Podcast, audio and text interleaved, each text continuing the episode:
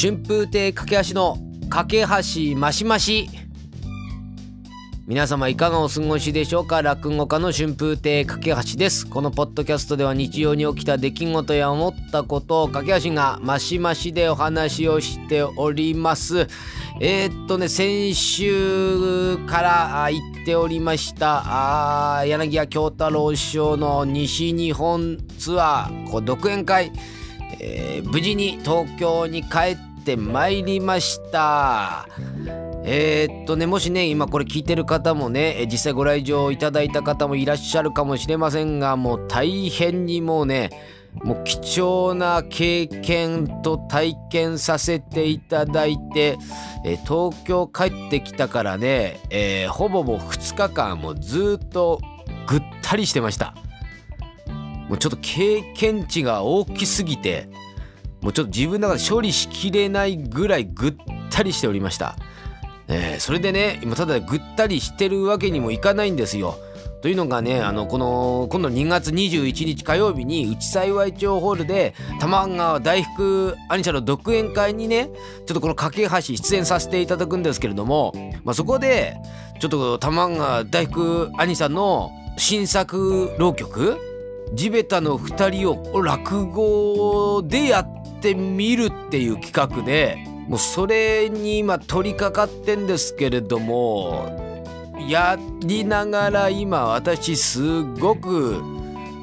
どうしたらいいかわからないでぐったりしてます。もう今週はもうぐったりしながらの放送です。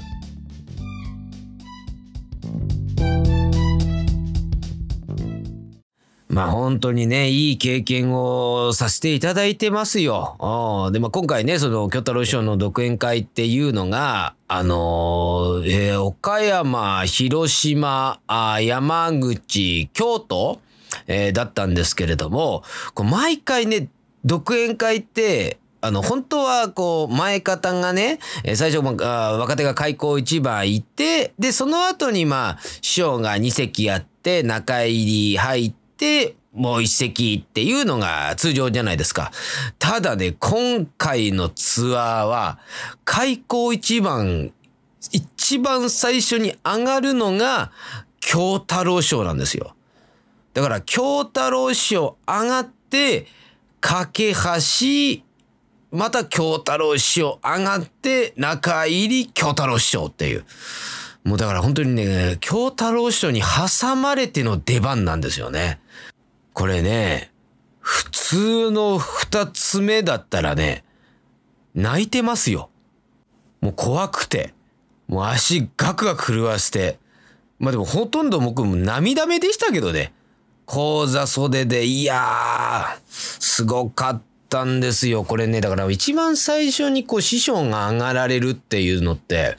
これね、あのー、もう本当に、もうただ一つなんですよ。私がやるべきことって言ったら。もうとにかくこのぶつかっていく。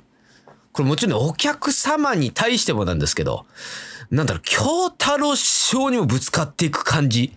やっぱりね、開口一番に上がるっていうのは、まあ僕もね、ずっとこれ前座、あの、生活、こうやっていて、やっぱり思ったことなんですけど、なんだろうな、変な話ね、ちょっとこう、言い訳できる状況でもあるんですよ。っていうのが、やっぱりね、こう一番最初に上がるから、お客さんも、なんだろ、ちょっとやっぱりこう、あの、お客さんが、で、あの、実際ちょっとまだ座られてなかったりとか、全体的にちょっと硬かったりする中で、まあそこでまあ前座が一番最初に話すことで、まあちょっとお客さんを、あの、ちょっと落語に慣れていただいて、で、その後に上がる、こう、師匠に、こう、気持ちよくやっていただくっていうのがね、だから開口一番の役割で、あるので、もう正直開口一番でも正直ですよ。お客様に本当ね、まあここういうことをしたら本当に失礼かもしれませんけれども、まあ仮にちょっと、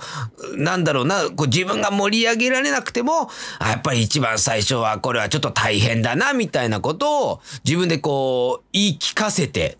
降りていくこともね、それ私も前座生活ありましたよ。ただ今回は開口一番にもう京太郎師匠が上がられて、その後の出番ですから、そらね、言い訳できないんですよ。お客さんはもう落語聞く耳もバリバリアンテナも感度ビンビンの状態ですからね。もう京太郎師匠だって前座話開口一番やられるわけですから、直ちねとかね、初天神とかまんじゅう怖いとか、もうその後にも上がるからもう言い訳何もできない中、もうお客様をなんとかね、もう聞いていただいてね、そしてもう袖のこのモニターを多分聞いていらっしゃるだろう、京太郎師匠にも届けっていう思いでね、もうやったり、もうだからそんなこと考えてたらね、もう東京帰ってから、それは2日間ぐったりしますよ。もうとにかくもうすごい経験させていただきました。もう、で、ね、東京帰ってきてからもうこれからね、ちょっと休んで頑張ろうってわけいかないんですよ、僕。もう21日もう何日後だ、火曜日に。だから、えっと、これが日曜日一応配信予定ですから、もう、え、もうそこの3日後に、えー、内幸町ホールで、え大福兄さんの、お独演会、出させていただくんですけれども、いやー、どうなるかな。いやもうちょっとね、もうこれ多分来週は、え実際ね、この回終わった後の収録だと思いますんで、もうこの独演会裏側スペシャルずっと話そうかなと思ってるぐらいですから、ちょっとね、えっと、まだね、ちょっとチケットあるみたいなんで、えちょっと、内幸町ホール、え21日夜なんですけれども、ちょっと大福兄さん独演会ちょっとぜひね、これちょっとあの、見に来ていただきたいなと思います、これ。もうそれまでも大福兄さんの、それはもう素晴らしい浪曲はもう確実に楽しめます。まあそれにもプラスアルファなのかな今回の回は。いや、アルファというよりかも、うん、ボーナストラックみたいな感じかな、もう。架け橋がずっと多分ね、うろたえてると思います。いや、これちょっとね、あの、かけそばの皆さん、あの、なんか、ぜひご来場楽しんでくださいとかじゃなくてね、ね、ちょっと今回ね、見守ってください。もうなんか、今、チケットね、まだあの、ちょっとあるみたいなんで、ちょっとどっかでね、ちょっと架け橋応援席みたいな感じで、ちょっとなんか、作りたいぐらいなんですね、もう。もうそのぐらいでももう初めてね、ちょっとね、あの、兄さんのその地べたの二人っていうのをちょっと落語化させてもらうにあたって、もう僕ネタおろしでバンと講座かけようと思いますから、もう正直ちょっとどうなるかわからないんで、もうちょっと架け橋応援席から、なんだろうな、もう、あ、ちょっと、テンポ悪いなとかね。あ、ちょっとこれ、あれだ、笑い取りに行ったけど、これちょっと外し気味だなと思ったら、もう積極的に笑うとかね。あの、拍手したりとか、ちょっとそういったことをして、ちょっと架け橋応援席から、ちょっと、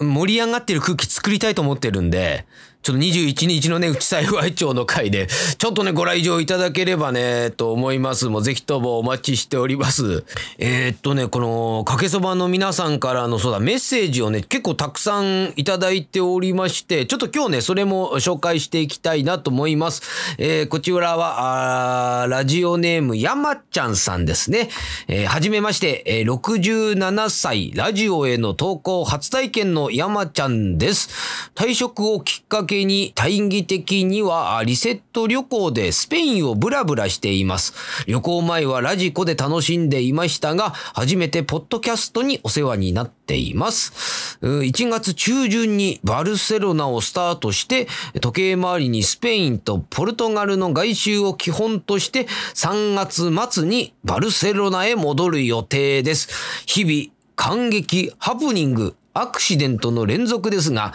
ドミトリーのホテル、カッコ一泊2000円から3000円、安いね。のベッドでイヤホンつけて聞く、架け橋マシマシはほっとするひとときで何回も聞き直しています。海外のリスナーでサッカーのグループリーグの下りがあった時にスペインからも聞いていますと伝えようと思いメールしました。たまたま目にした占いの本に新しいことにチャレンジの年とあったこともメールのきっかけとなりました。予防接種を誤解していますが、それで守れると思思いません。え注意ましましで旅行とラジオを楽しみたいと思います。耳心地の良い架橋さんのトーク、一人旅を許してくれた家族、毎晩のワインに感謝しながら、トレードで次の行き先を思案中ですと。ありがとうございます。スペインから。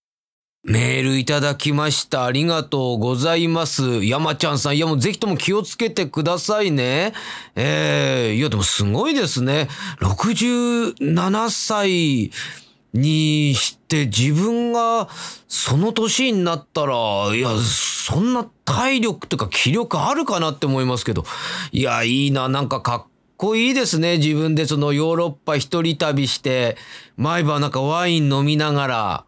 ね、次の行き先を思案ってちょっと憧れですね。えー、もうぜひともね、あの、気をつけて、えー、もうぜひともなんかあの、ね、日本とかにまたね、戻る機会あればね、なんかどっかでお会いできればなって思いますよ。えー、ぜひとも、え旅、どうぞ、どっちお気をつけください。えー、続きまして、ラジオネームキメラさんからいただきました。えー、かけやしさん、こんばんは。リスナーの呼び方決定おめでとうございます。かけそば、すごくいいと思います。かけそばからのメールは、あトップピングということでしょうか？いや、うまいですね、このキメラさん。毎回いただいてるけど。これ多分すごいもう、めっちゃこう、落語ファンだなっていうのがすごく今のこの一文でわかりますね。えー、さて、かけそばで思ったのですが、浅草園芸ホール近くに沖縄そばというお蕎麦屋さんがあると思うのですが、あかけやしさんは沖縄そばで何を召し上がることが多いですか？やはし、冷やしたぬきでしょうか？私は沖縄そばへ行ったことがなく、一度行ってみたいです。他にも掛橋さんがよく行く店があれば伺いたいです。ということで。そうね、あの、浅草園芸ホールの近くにこの沖縄そばっていうね、えー、お蕎麦屋さん。これ芸人御用達で、えー、やっぱりね、私もよく行きます。食べの冷やしたぬきですね。行きますけれどもね、あの、本当芸人御用達なんで、あの、若手がね、沖縄そば行くと、もう誰か、あの、芸人がいるんで、大体ごちそうになれますね。ええあだから僕がね、芸術協会で前座入って、初めて食事連れてっていただいたのがね、えー、コスケロク師匠だったんですよ。で、コスケロク師匠に沖縄そば連れてっていただいて、えー、冷やしたぬきいただいてね、僕ね、落語協会時代はね、沖縄そば行ったことなかったんでね、これいや、僕だけなのかな？他の人はいや、認識してたのかわかんないんですけど、なんか芸術協会で、初めて知ったお店でしたね、沖縄そばって。えー、あの、他にもよく行くお店があればってことなんですけど、えー、っとね、浅草だと、洋食のね、モンブランっていうお店ですね。よく行くお店っていうのは。ああの、寿司屋通り出て左側に曲がったところにあってね、まあ、結構あの有名なお店なんですけれども、そこのハンバーグがおすすめで、いろいろトッピングあったりするんですけど、もうとにかくね、えー、安くて、ボリュームあって美味しいから、浅草にね、あの、行かれる機会があったら、ちょっと寄っていただければなと思います。え、続きまして、えー、徳子さんからいただきました。あこれね、あの、商店予想の時ですね。えー、っと、あ、えー、新メンバー、春風亭一之輔さんでしたね。えー、架橋さんの予想、ビンゴ。今日の焦点を見てて、えー、家族でざわつきました。すごい人が来たねと、架橋さんと同じ春風亭なんですね。ご関係はありありですか？ということなんですけれどもね。えー、っと、まあまあ春風亭、同じ春風亭なんですけれども、ね、えー、一之輔師匠は落語協会で、私芸術協会で、同じまあ春風亭でもちょっと、まあ長年がちょっとは違うんですけれども、まあ、とはいえ一之輔師匠も本当にもうお世話になっていてね。いやー、まあとにかくね、もう器というか人間がもう超でかい師匠なんで、もう気の使い方から全てね。えー、まあでも本当になんか、すごい人、まあよく売れてる人とかってなんか一括りにしちゃいますけども、気の使い方がね、もうみんなすごいんですよね。えー、だから一之輔師匠もね、えー、そうですけど、ね、こちらく兄さんとかも、宮地兄さんとか、白座兄さんとかも、気の使い方がね、もうちょっと違うんですよね。何なんだろうな。自分もね、そうなりたいなって思ってても、このなんか器の自分の小ささを感じるぐらい、もうちょっとレベル違うなって思うのが、やっぱり、えー、まあ、いわゆる売れてる人っていう方たちだと思うんですけど、まあ特に一之輔師匠とか、今から、えっ、ー、と、3年ぐらい前ですかね。芸術協会入って、で、もう、数年ぶりにえー、一之輔師匠にお会いしたんですよ。あで、それで、あなんか元気？とかわざわざ声かけていただいて、あ、なんとかやってますって言って、あれ、お前結婚したんだっけ？って言われて、あ、いや、結婚してます。子供は？って言ったら、あ、いや、師匠、実はあれ、子供、こないだ生まれてって言ったら、お師匠が、あ、そうなの？って、おめえだ、前座なのに、あ、そうか、お前、あ、頑張れよって言ってくださって。で、それで落語会終わって、師匠の、あのー、楽屋に行ったら、師匠が帰り際ですよ。僕に、お疲れさんって言って、で、ポチ袋渡してくださったんですね。で、見たら、出産祝いって言って、わざわざもうその会の最中に用意していただいて、子供の出産祝いそこでいただいて、いやもうそれでもう、いやもう帰ってね、もう恐縮だからこれあれだ、お礼状書かなきゃと思って。で、お礼状を書いて、すいません、あの、わざわざ、で、あの、お心遣いいただいてありがとうございます。一生懸命頑張りますって言ったら、したらね、私の携帯電話に、わざわざ一之輔師匠からメールもらったんですよ。あの、お礼状届きました。もうそれだけでもすごい心遣いじゃないですか。で、その後に、心遣いの漢字間違ってたよって。漢字の間違いまで教えてくれるってい。や、すごい律儀な師匠ですね、もう。だからもうそのぐらいになんか言う、言う、言うまでいいのかな。自分の、自分のお礼状を間違えたこと指摘されたのをユーモアとして今捉えていいのかわかんないんですけど、まあそのぐらいな、なんかもうあの、なんか気の使ってくださり方がもう、超越してるなって思いましたね。いや、わざわざありがたいなと思って。はい。えー、もうね、ぜひともね、えっ、ー、と、特攻さんなんか落語、結構なんかこれからね、いろんなものを勉強したいっていうことをね、なんか書いていらっしゃいますけどもね、もうぜひぜひともね、えー、もういろいろ落語ね、もう家族友達誘っていきたいなってね、書いてますけども、ぜひぜひ来てくださいね。えー、さあ、えー、っと、最後ですね、えー、ラジオネームともぷーさんからいただきました。ありがとうございます。えー、毎週楽しく拝聴させていただいております。かけそばですという。ともぷーさんもね、これもう、ほぼ、私の身内みたいなね、ええー、もういつもね、あの、落語会の時にお世話になってる方ですよ。ともぷーさんありがとうございます。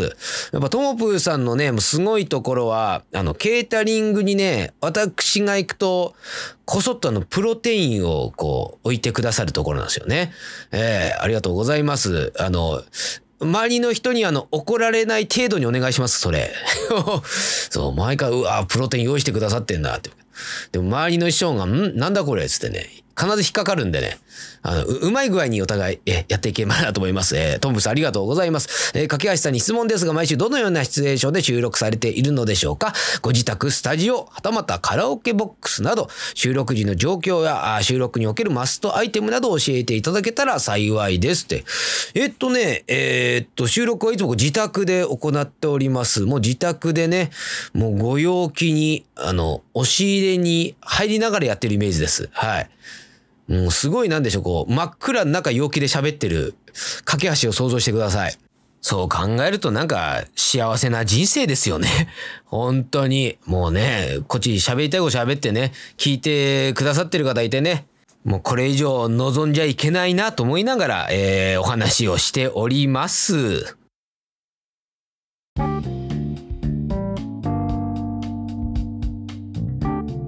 えー、いつもね、たくさんメッセージいただきましてありがとうございます。えー、こうやっていただいたあもの必ず目通していただいてね、えー、紹介させていただきますので、えアドレスはすべて小文字です。kakepod.gmail.com かけぽっと .gmail.com にお送りください。えアドレスの方はね、えホームページというか、まあ、ツイッターのところのアドレス表記してありますので、そこからあコピーして送っていただいたりしていただいて結構です。うん、架け橋名刀させていただいておりますんで、えー、もう頑張んなきゃな。ちょっと2月山だな、今年。えー、ちょっと頑張っていきます。それでは次回放送までお待ちくださいまして、えー、おませくださいませだ。最後噛んじゃったよ。もう修正しないよ。お相手は春風亭架橋でした。それでは次回配信までありがとうございました。皆さん良い一日を。